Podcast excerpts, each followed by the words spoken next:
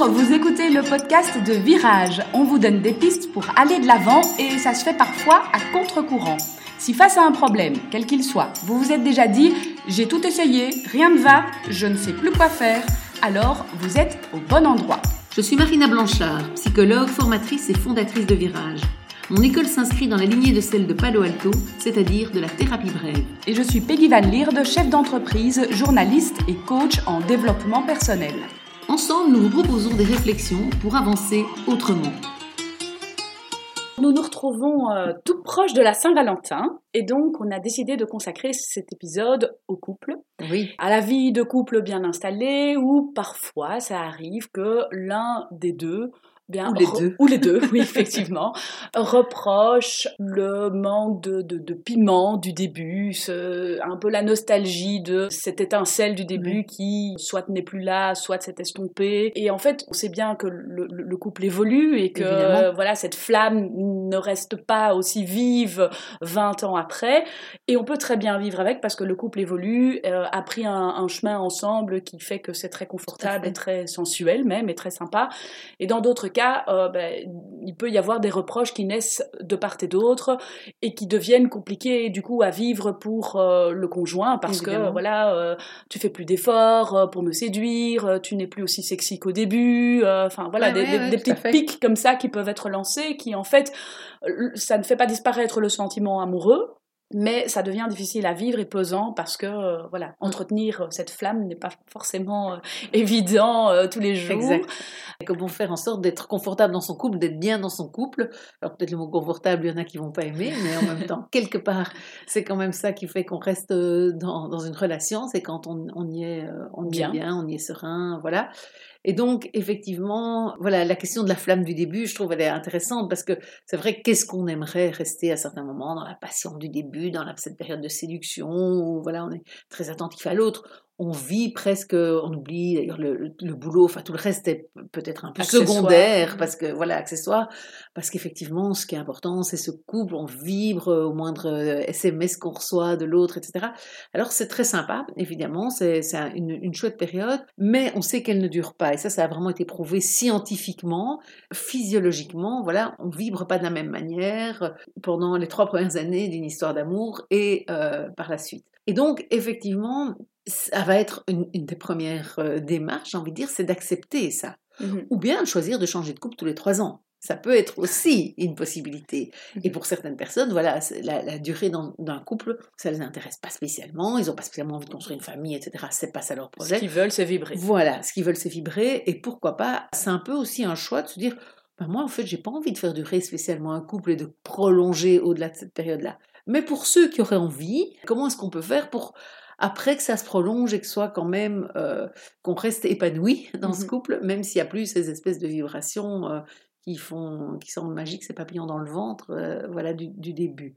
Alors déjà, je trouve que c'est important de dire que ces papillons dans le ventre, ces vibrations, on peut les retrouver quand même à certains moments. Mhm. Donc ça peut pas être du quotidien. Enfin, je pense, c'est mon, point de vue. Peut-être que voilà, peut-être certains vont dire, ah, mais moi ça fait 15 ans que c'est les papillons dans le ventre en permanence. Peut-être. De ce que j'ai pu voir dans mon expérience, etc.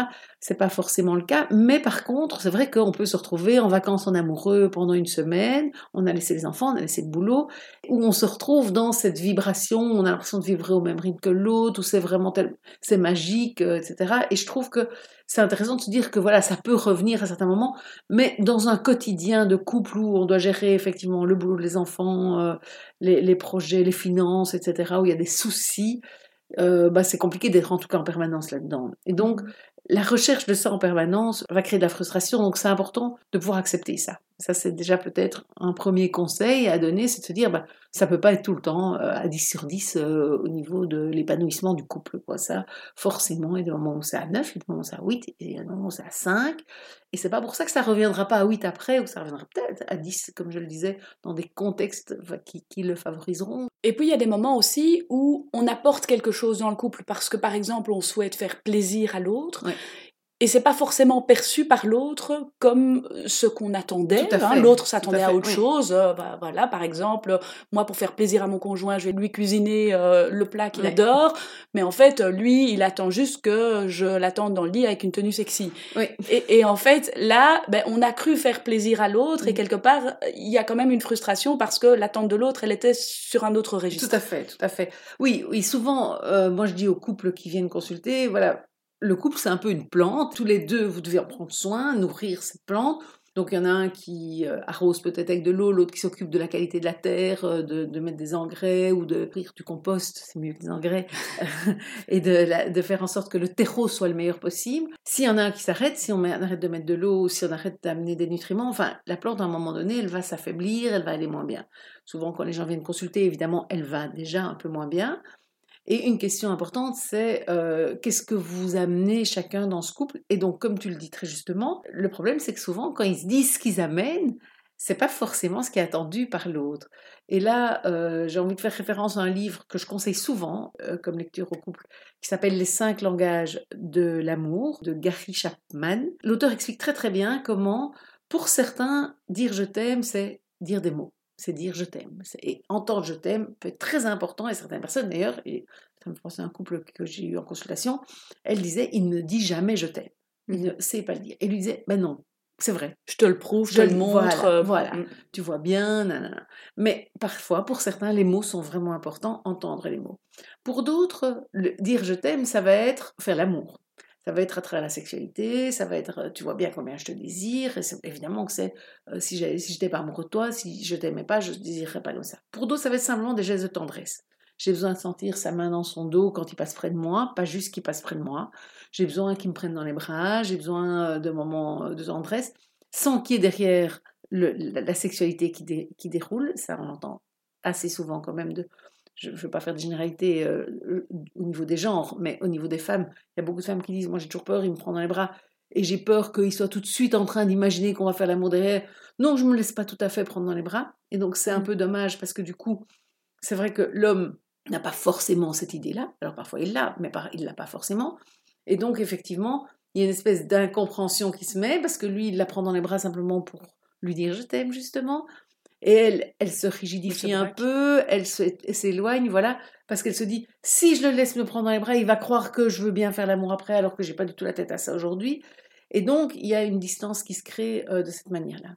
Alors dire je t'aime, ça peut être aussi, donc euh, d'après euh, Gary Chapman toujours, faire des cadeaux. Donc ça peut être voilà donner des cadeaux et ça aussi, je me rappelle un couple où lui disait, mais enfin, tu vois, je t'offre ça, moi je, pense tout de suite, euh, j'étais dans une librairie, j'ai vu ce livre-là, je l'ai acheté, je te l'ai mis sous l'oreiller, tu l'as trouvé le soir. Et elle dit, mais ça, j'ai pas besoin de ça, moi. Mais moi, c'est pas du tout ça. Et la cinquième manière, c'est euh, les petites attentions. Donc, ils ne sont pas des cadeaux physiques, mais c'est préparer le dessert, comme tu disais, euh, c'est, voilà, surprise, un restaurant, surprise, enfin des choses qui sont des attentions à l'autre et à ce que l'autre, ce dont l'autre a besoin. Donc, justement, je peux faire un bon dessert euh, à mon conjoint, s'il n'est pas très sucré, euh, il s'en fout. Même si c'est un dessert qu'il aime bien, ça va pas vraiment être une attention mmh à ses yeux. Donc même dans le chapitre des attentions, il faut encore voir, ou dans celui des mots, est-ce que je trouve les mots que l'autre a envie d'entendre?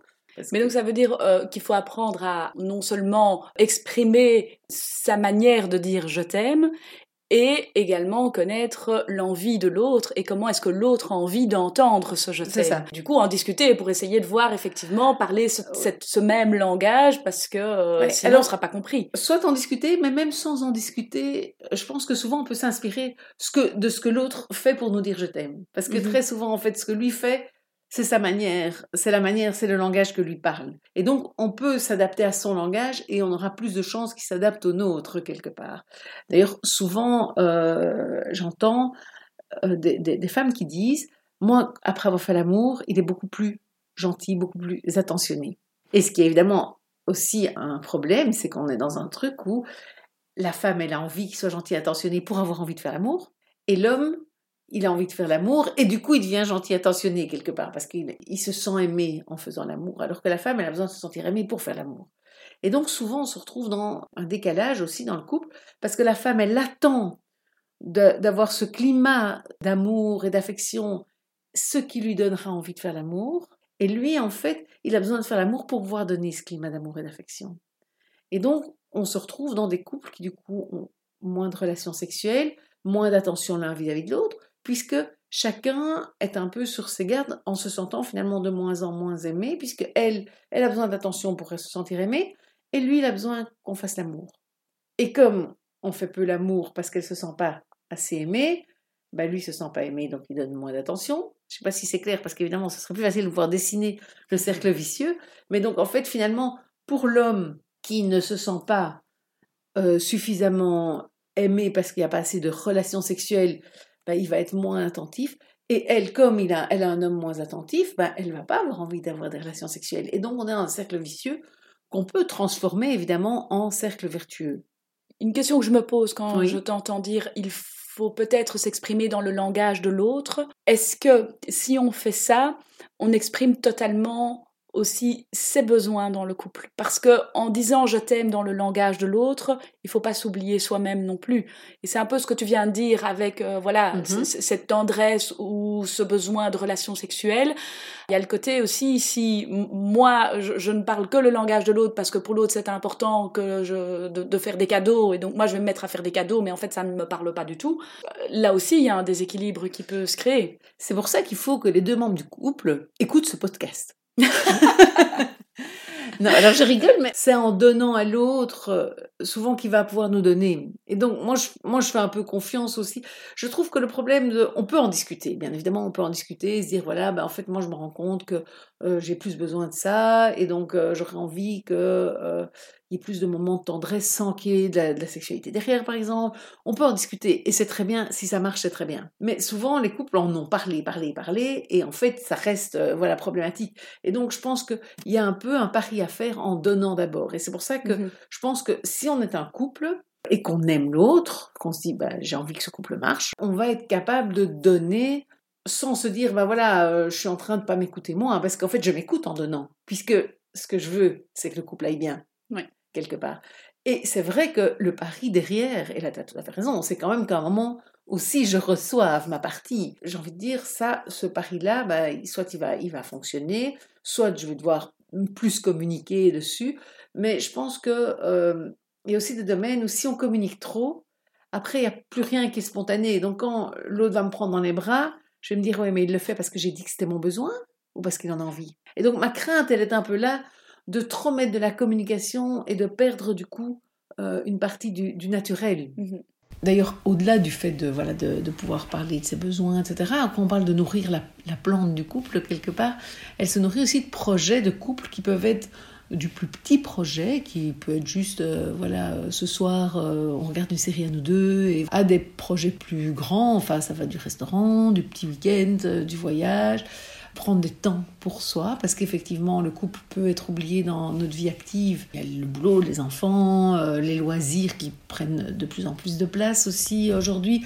Et donc, alors qu'avant, bah, déjà, il n'y avait pas de télévision, hein, si on remonte à il y a un siècle. Donc, il y avait les enfants, le boulot, bah, il y avait déjà qu'un des deux conjoints, le plus souvent, enfin, tous les deux ne travaillaient pas forcément, en tout cas. Aujourd'hui, on est vraiment dans une vie où chacun développe non seulement sa vie de couple, mais sa vie individuelle, s'épanouit dans des loisirs, etc. Et donc, c'est important, évidemment, de ne pas oublier le couple, jusqu'aux projets, aux énormes projets comme avoir un enfant, changer de maison, choisir de, je sais pas moi, partir à l'étranger euh, pendant une année, euh, faire un tour du monde. Enfin voilà, il y, a plein, il y a plein de projets différents. En tout cas, reprendre le temps à un moment donné, quand son couple est déjà installé, de se refixer les projets. Parce que souvent, on a cette idée de projet, euh, ben, quand on démarre la, la, vie de couple, il y a plein de petites choses qui viennent très naturellement, hein, comme cette flamme qui est là, comme cette vibration qui est là.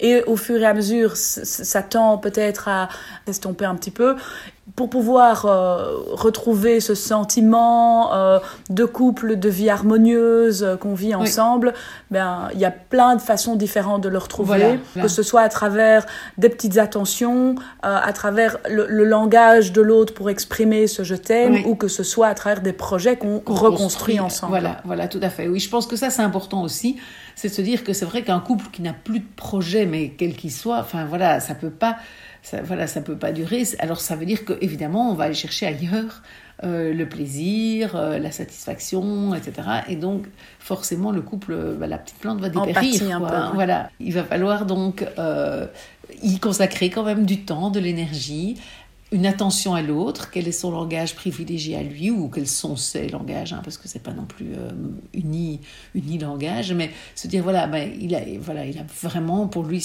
le signe d'amour, c'est ça, je lui donne ça, et je pense vraiment moi que naturellement va se mettre quelque chose qu'on va remettre un peu, alors peut-être pas la même magie qu'au début, mais quand même euh, qu'on va, va, qu'on va permettre euh, au couple justement de, de, retrouver euh, voilà, des plaisirs ensemble, des choses comme ça. Donc, que retenir aujourd'hui de cet épisode? On vous a donné quelques pistes donc dans, dans cet épisode. L'une de ces pistes étant de faire écouter cet épisode à votre conjoint pour raviver euh, voilà, cette petite flamme éventuellement. L'autre étant de ben, lire à deux euh, ce livre Les euh, cinq langages de l'amour et donc on vous met les références en commentaire de, de cet épisode.